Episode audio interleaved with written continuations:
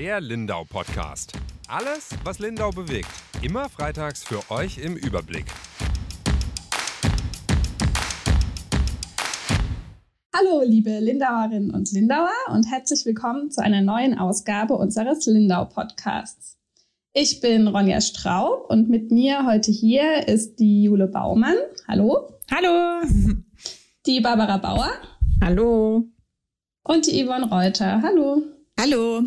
Wir möchten heute eine neue Serie vorstellen, die wir in der Lindauer Redaktion gestartet haben. Und zwar nennt die Serie sich Verkehrswende in Lindau. Und wir möchten über ein paar Monate darüber sprechen, wie es denn mit dem Verkehr in Lindau aktuell aussieht. Haben uns da auch schon richtig viele Themen überlegt. Das äh, Thema gibt nämlich verdammt viel her, ist äh, auch sehr aktuell gerade in Lindau, jeder ist wahrscheinlich irgendwie davon betroffen, weil ja jeder sich fortbewegen muss in seinem Alltag. Und heute wollen wir mal ähm, erzählen, was wir uns da alles überlegt haben. Genau, sehr schöne Einleitung, Ronja. Danke. Deine erste, herzlichen Glückwunsch. Ähm, genau, wir haben uns das äh, sofort, wann war es, Yvonne? Vor zwei Wochen, glaube ich, oder? Hatten wir mal drüber gesprochen? Ja. Dass sich irgendwie die Verkehrsthemen häufen. Das hatten wir jetzt natürlich schon über den ganzen Sommer. Das haben wir auch irgendwie jeden Sommer, dass Verkehr ein großes Thema ist. Jetzt wird's aber ein bisschen brisanter, auch durch die Tatsache, dass es eben eine Bürgerbeteiligung zum Karl-Bever-Platz gab oder vielleicht, wenn man noch ein bisschen zurückgeht, es gab ja vor eurer Zeit, äh, Ronja und Barbara, auch einen äh, Bürgerentscheid zu dem Thema. Da sollte ja vor einiger Zeit war geplant, da ein relativ großes Parkhaus hinzubauen. Dagegen hat sich Widerstand geregt, ähm, ausgehend vom Pius Bante damals, ähm, der jetzt ja auch politisch sehr aktiv ist. Das war, glaube ich, auch so ein bisschen seine Initialzündung, überhaupt äh, in die Politik zu gehen oder sich dafür zu entscheiden dieses Bürgerbegehren oder diesen Bürgerentscheid haben dann tatsächlich die Parkhausgegner gewonnen.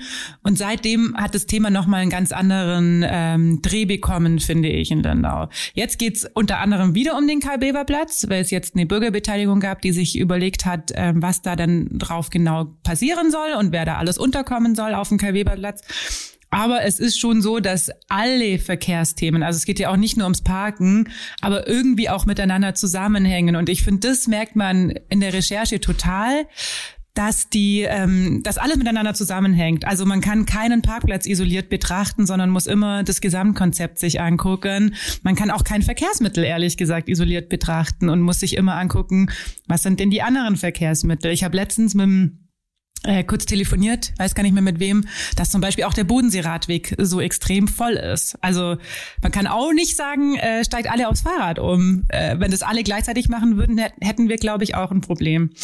Und dadurch haben wir uns eben überlegt, dass wir gern ähm, mal den Verkehr gesamt betrachten würden und dann festgestellt, dass es ein riesengroßes Thema ist. Ja, und dann haben wir gedacht, machen wir doch eine riesengroße Serie aus diesem riesengroßen Thema äh, und nehmen uns der ganzen Sache mal ganzheitlich an. Natürlich auch unter dem Aspekt, wie kann der Verkehr klimafreundlicher werden? Ja, und da sind wir auf eine ganze Menge Themen gekommen. Genau, es gibt ja ähm, das Problem, dass man eben im Alltag ähm, sich, wie wir gerade gesagt haben, mit verschiedenen Verkehrsmitteln sozusagen fortbewegen ähm, muss oder das meistens eine Kombination aus mehreren ist.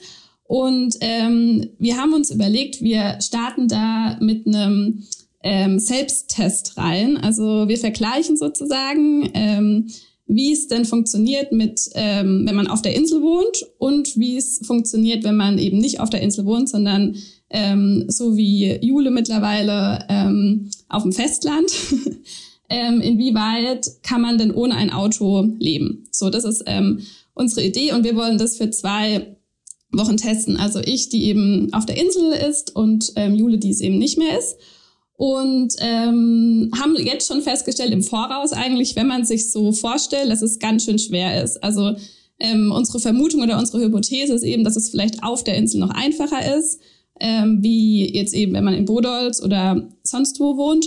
Ähm, aber genau, das werden die zwei Wochen dann, glaube ich, zeigen, ähm, wie wir uns da schlagen können und auf was man vielleicht auch zurückgreifen muss in der Zeit. Auf der Insel ist es vermeintlich einfacher, wenn du zu Beginn einen Parkplatz gefunden hast, wo du dein Auto stehen lassen kannst. genau. Am besten zwei Wochen nicht mehr wegbewegen, weil sonst kriegt man den Parkplatz nicht mehr. Genau, das ist ja auch so ein großes Thema. Das hatten wir, ist das erste Thema gewesen, so der, die Auftaktgeschichte, dass wir uns mal den Parken auf der Insel angenommen haben. Ja, weil die Insulaner auch schon echt verzweifelt sind. Ich weiß es auch noch von meiner Zeit, als ich auf der Insel gewohnt habe. Es ist dieses Jahr schon prekär. Also es war die vergangenen Jahre nicht so wie in diesem Jahr, was einfach daran liegt, dass auch viel mehr Parkkarten ausgegeben wurden ähm, für Anwohner, als es überhaupt Parkplätze gibt. Und da braucht man auch nicht drum herum reden. Also wenn man abends nach 18 Uhr versucht hat, auf der Insel einen Parkplatz zu bekommen, hat man einfach keine Chance gehabt. Und der Herr Stiefenhofer ähm, von der Stadt, von der Verkehrsbehörde, hat es mir gesagt. Es war eigentlich ziemlich lustig. Es fehlen halt immer noch die berühmten Lindauer Lufthaken, hat er gesagt.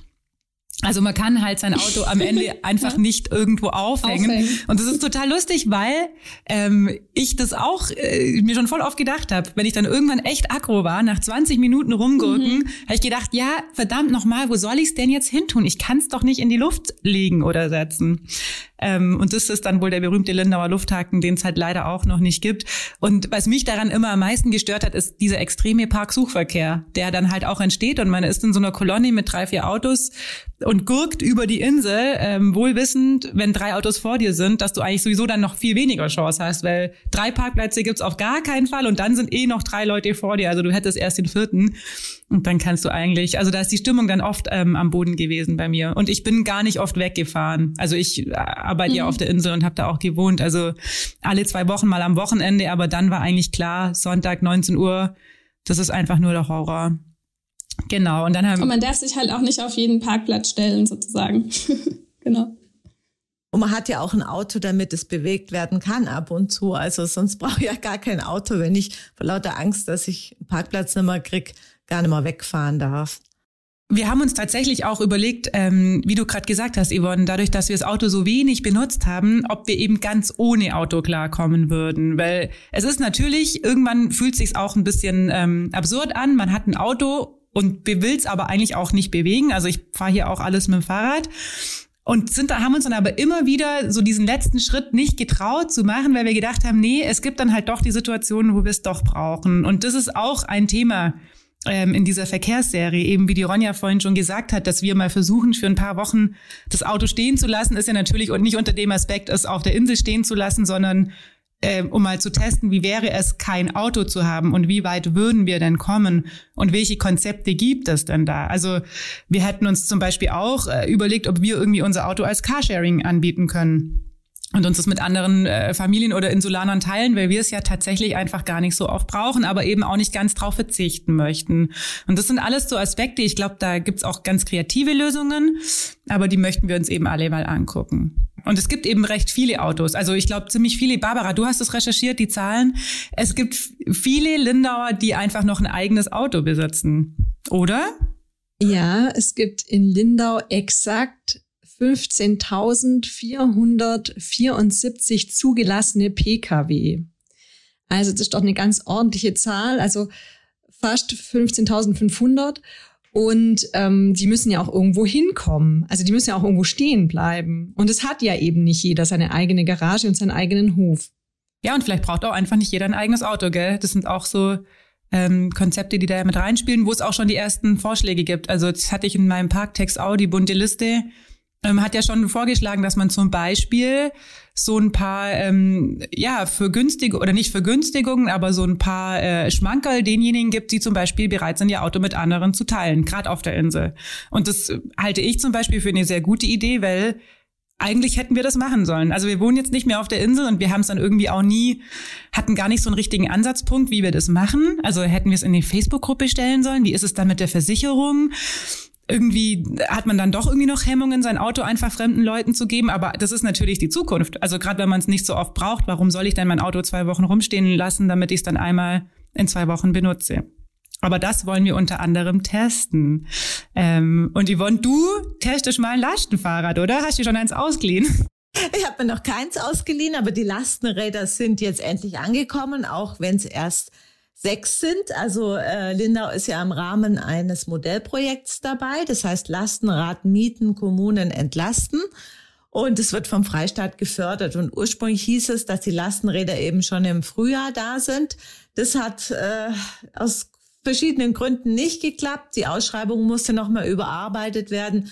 Und dann gab es natürlich auch, als es dann im Sommer hätte losgehen sollen, Lieferengpässe, weil die Fahrräder, wie alle Fahrräder ja sehr gefragt sind.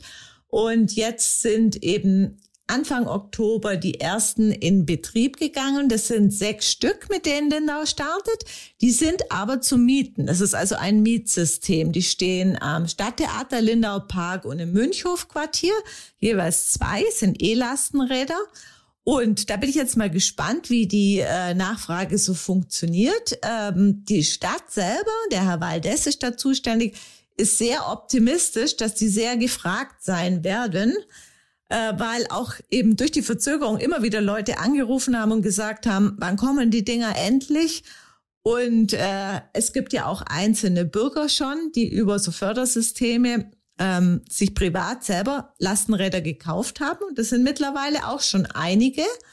Und es zeigt auch, dass es dafür Bedarf gibt. Es sind 43 bis jetzt. Und ich habe mit einem... Du hast dich, glaube ich, auch mit einem unterhalten, der es schon ganz lange macht. Genau, gell? genau. Ich habe mich mit einem unterhalten, der Herr Scheiner, den kennen die meisten Lindauer, dem, der Inhaber von der Fischerin. Und der hat seinen ersten Lastenrad, Lastenrad vor zehn Jahren gekauft und hat echt gesagt, also wenn er da irgendwie in der Straße war und die musste anhalten am Zebrastreifen, haben die Leute ihn angeklotzt, als wäre er irgendwie ein UFO. Jetzt ist er mittlerweile in guter Gesellschaft, hat sein drittes Lastenrad er sagt, das dritte ist jetzt das Fahrrad seines Lebens. Also das liebt er total. Die anderen zwei waren jetzt auch technisch noch nicht so ausgereift und nicht so langlebig. Aber das sei super und der macht wirklich alles. Und witzigerweise, er hat es ganz ehrlich gesagt, das hatte am Anfang die Entscheidung zum Lastenrad, hatte ganz allein praktische Gründe. Also dem war es genauso, wie du gesagt hast, Jule, einfach zu doof, keinen Parkplatz zu finden, äh, nicht zu wissen, wo mit dem Auto hin. Dann hat er das probiert und hat erst hat er es probiert mit einem Fahrradanhänger. Und dann hat er gemerkt, nee, also wenn man langfristig auf irgendwas umsteigt, dann muss es auch Spaß machen und muss äh, sinnvoll irgendwie sein. Und dann hat er Lastenrad ausprobiert und jetzt zehn Jahre später, also vor zwei Jahren war es, also acht Jahre später, haben sie tatsächlich sogar ihr Auto verkauft und machen jetzt, wenn sie es einmal in zwei Monaten brauchen, greifen sie auf Carsharing zurück. Der macht mit dem Ding echt alles. Also der sagt, er transportiert aus dem Baumarkt die meterlangen Latten. Das kriegst du auf keinen Auto. Also da bräuchte ich einen Dachträger am Auto. Das kriegst du auch mit dem Auto nicht transportiert. Mit dem Lastenrad geht's.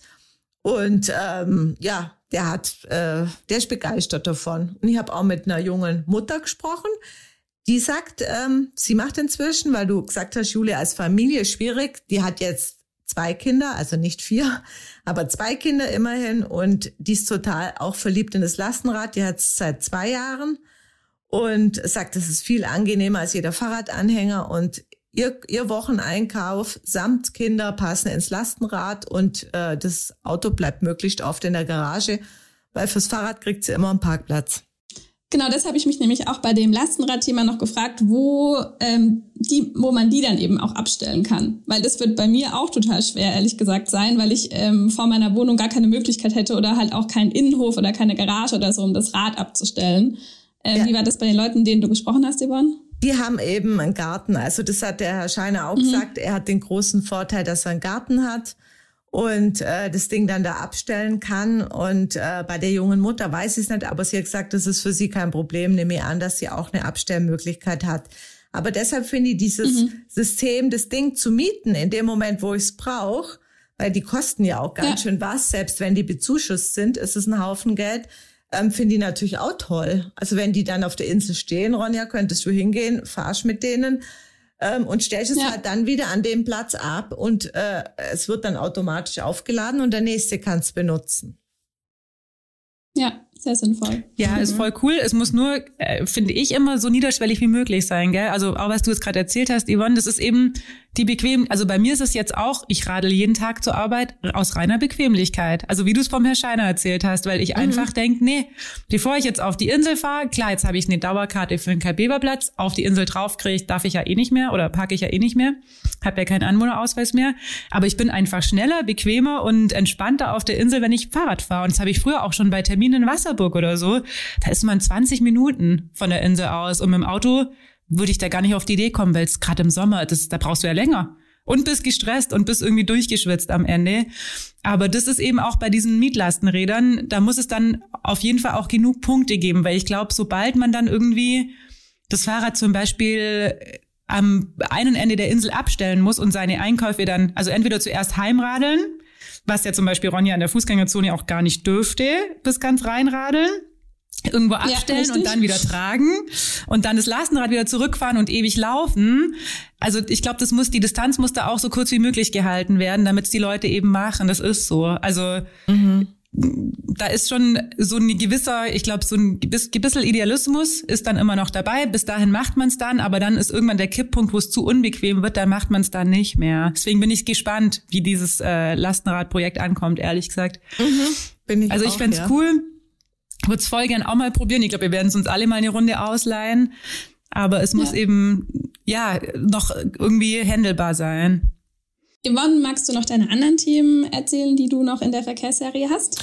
Ja, ich möchte mir auch noch anschauen, ähm, wie es denn äh, für Menschen, die sich nicht so leicht tun im Verkehr oder überhaupt im Leben, nämlich Menschen, die irgendein Handicap haben, wie die in Lindau im Verkehr zurechtkommen. Und zwar ganz allgemein, also auch auf den verschiedenen Verkehrsmitteln, zu, also im normalen Straßenverkehr, sprich, wenn Sie mit dem Auto unterwegs sind, gibt es genug Behindertenparkplätze. Oder wo sind äh, die Knackpunkte? Wir wissen, äh, Stichwort Kopfsteinpflaster für Rollstuhlfahrer ist sehr, sehr schwierig.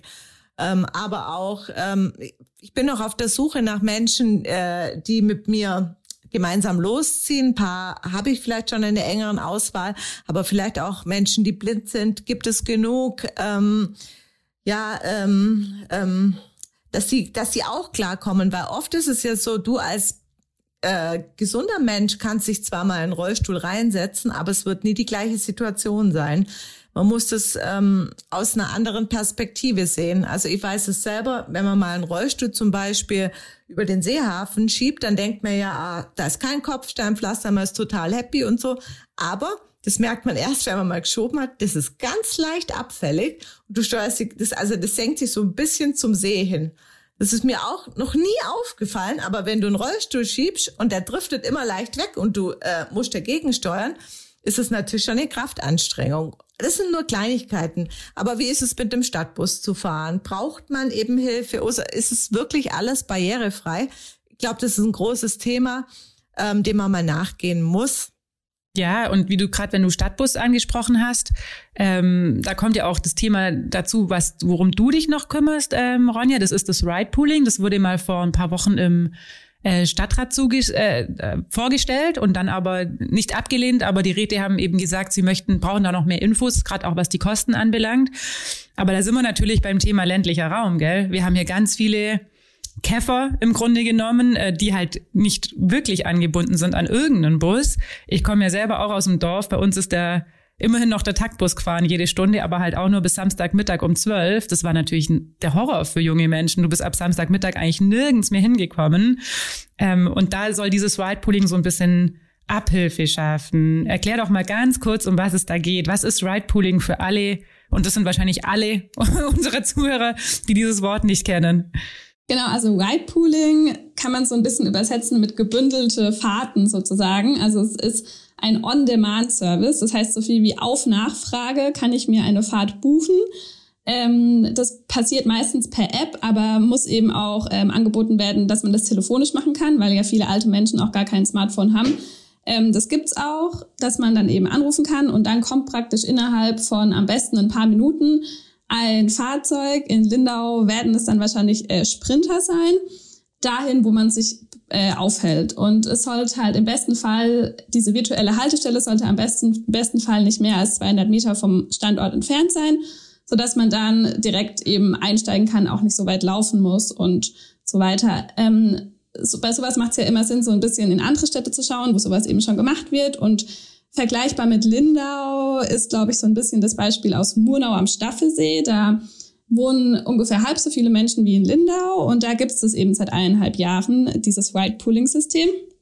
Und da funktioniert es wohl sehr gut. Also ich habe da mit dem ähm, Zuständigen gesprochen und der hat gemeint, es wird dort eben hauptsächlich benutzt von alten Leuten tatsächlich, die plötzlich sagen, ihr Lebensgefühl ist wieder ein anderes, die wieder viel öfter in die Stadt reinfahren. Die wohnen in einem, also viele wohnen da eben in einem Seniorenheim, die das nutzen und das ist halt so ein bisschen ab vom Schuss. Und die können eben plötzlich wieder ganz bequem und einfach in die Stadt reinfahren. Oder auch viele Jugendliche, die dann halt ähm, ins Fußballtraining fahren oder wie auch immer. Und tatsächlich, was man eben auch wollte, und was jetzt da auch funktioniert hat, ist, dass auch Leute das benutzen, die vorher eben Auto gefahren sind. Das ist ja Teil der Verkehrswende, dass man eben genau auch die erreicht, die halt eigentlich keinen Bock auf ÖPNV haben, aber plötzlich, weil sie dann eben flexibler sein können, sowas halt auch nutzen. Und hier in Lindau will man das damit, glaube ich, schon auch einfach erreichen.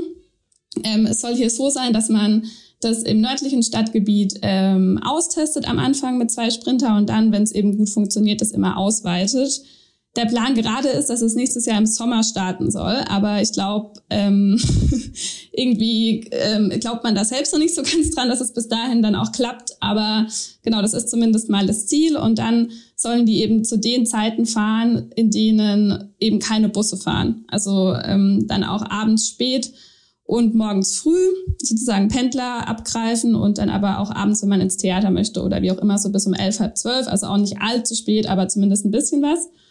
Ähm, genau. Und ich glaube, es ist spannend, wie es funktionieren könnte, aber zumindest wie man das mir in Munau erzählt hat, funktioniert es da sehr gut. Die sind da super positiv und sagen, es wird sehr genutzt, also mehr als der ÖPNV tatsächlich. Da sitzt anscheinend fast gar keiner im normalen Bus und alle nutzen jetzt irgendwie dieses Ride Pooling. Genau, äh, das wird auf jeden Fall ein, ein Teil in der Serie sein und andere Themen, die ich noch angehen werde, ist ähm, zum einen das Thema Wohnwägen. Das ist ja auch ein großes Thema in Lindau, weil es eben gar nicht richtig Orte gibt, wo man die ähm, abstellen kann und dann ähm, stören die eben auch Leute. Das ist ja was, was auch immer mehr zunimmt. Auch durch die Corona-Krise haben immer mehr Menschen sich Wohnwegen gekauft, um ja individuellen Urlaub zu machen und ähm, so ein bisschen platzt es halt auch aus allen Nähten. Genau, darum werde ich mich kümmern und ähm, dann werde ich mir mal noch so einen Alter-Simulationsanzug anziehen und damit E-Bike fahren, um äh, zu testen, wie es denn für alte Menschen ist, ähm, Fahrrad zu fahren und welche ja, Gefahren da vielleicht auch es gibt, weil man ja im Straßenverkehr bei sowas auch oftmal, oftmals überfordert sein könnte. Und genau, das sind so die Themen. Dann werde ich auch noch mich, mir das Thema autofreie Insel anschauen, ob das denn eine Option wäre, wo wir wieder beim Thema Autos parken und so weiter wären. Da schließt sich der Kreis. Aber ich finde auch das mit deinem genau. Alterssimulationsanzug wirklich spannend, weil das auch das, was die Yvonne vorhin angesprochen hat. Ich persönlich finde immer es sehr leicht, aus der Perspektive von einem jungen, fitten Menschen zu sprechen, was dann alles möglich ist. Aber wir müssen uns auch in die Situation von denen hineinversetzen, die eben nicht jung und fit und äh, sind und alles können, sondern die eben auch Einschränkungen haben und dazu gehören schon auch die älteren Leute. Die Kollegin von uns hat sich so einen Anzug hier mal ausgeliehen und darüber auch eine Reportage geschrieben.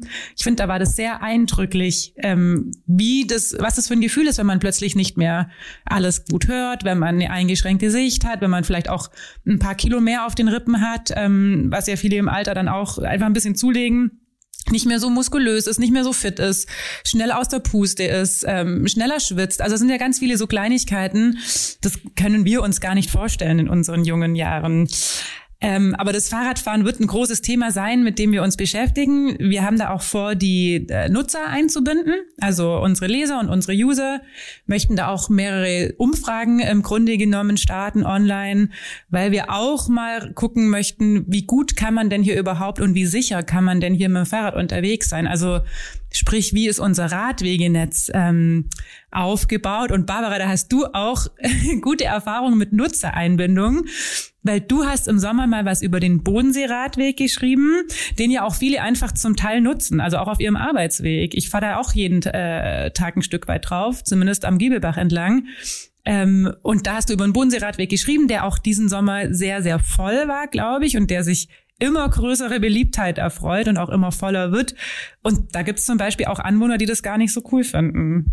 Mit wem hast denn du da Kontakt, Kontakt gehabt? Ich habe äh, die Geschichte, ich, ich bin ja, um das jetzt nochmal ganz einmal noch zu erzählen in diesem Podcast, ich bin ja aus der Redaktion Friedrichshafen nach Lindau gestoßen und ich hatte das Thema quasi so im Gepäck ähm, und habe das vom Bodenseekreis her so aufgezogen. Und da, aber es, ja, ich glaube, es ist auch für den Bodenseeradweg gar nicht so, so relevant, in welcher Gemeinde das spielt, weil alle Gemeinden am Bodensee äh, stark betroffen sind. Und ich habe angefangen sozusagen in Hagenau, da habe ich mit einem Anwohner gesprochen, äh, der ähm, also die leiden da schon ziemlich extrem drunter. Das ist einfach eine sehr angespannte Situation. Die Wege sind eigentlich nicht, also die Infrastruktur gibt es fast nicht mehr her an vielen Stellen.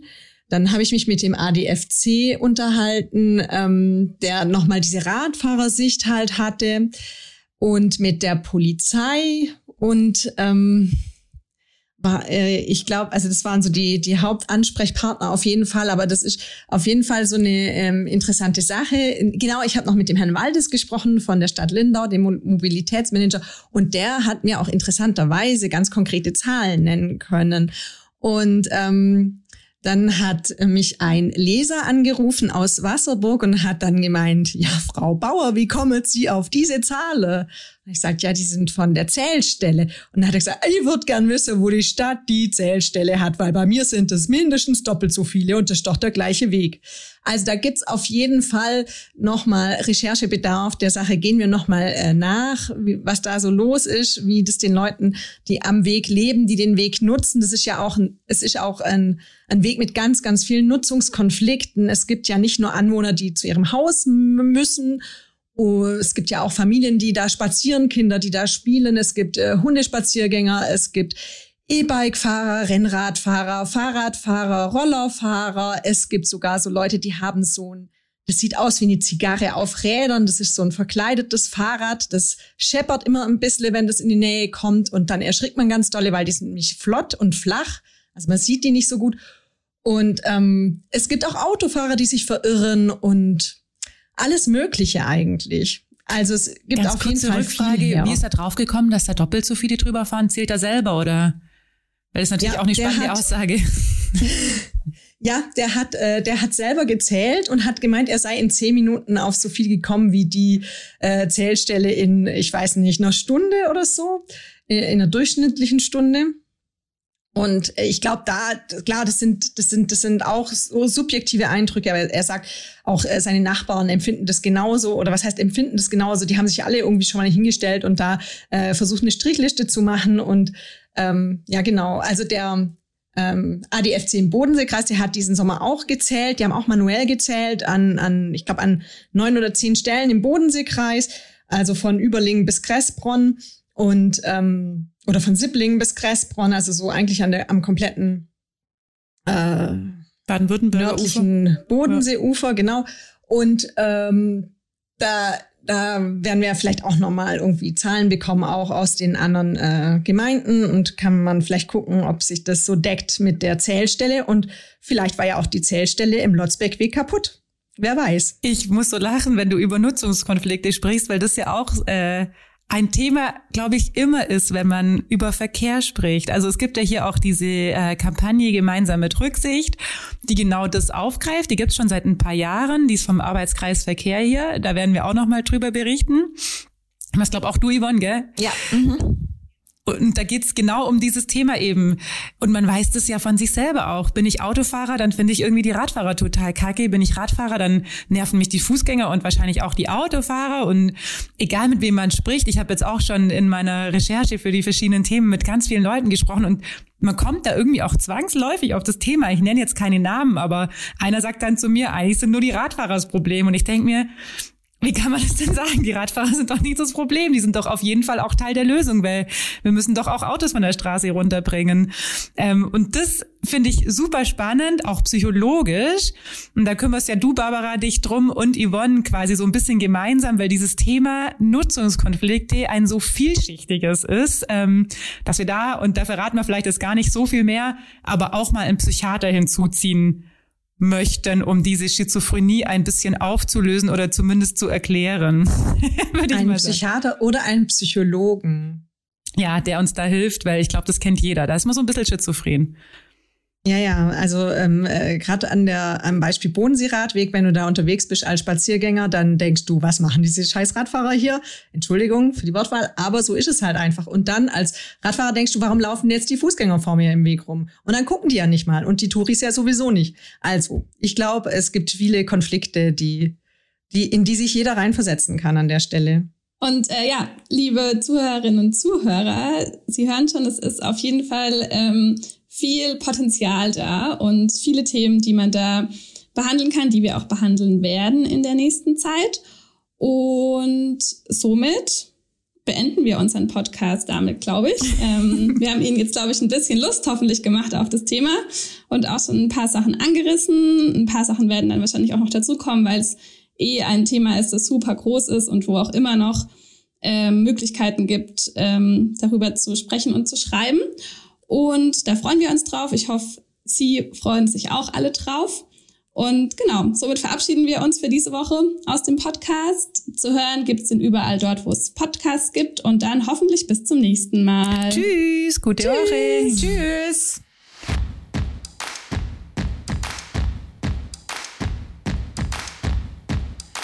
Der Lindau Podcast. Alles, was Lindau bewegt. Immer freitags für euch im Überblick. Auf schwäbische.de findet ihr mehr als diesen Podcast. Das Digitalabo gibt es schon für 9,90 Euro im Monat. Als Hörerin oder Hörer dieses Podcasts bekommt ihr den ersten Monat sogar kostenlos. Geht dazu auf www.schwäbische.de slash Podcastangebot. Das Probeabo endet automatisch nach einem Monat. Viel Spaß auf unserer Website.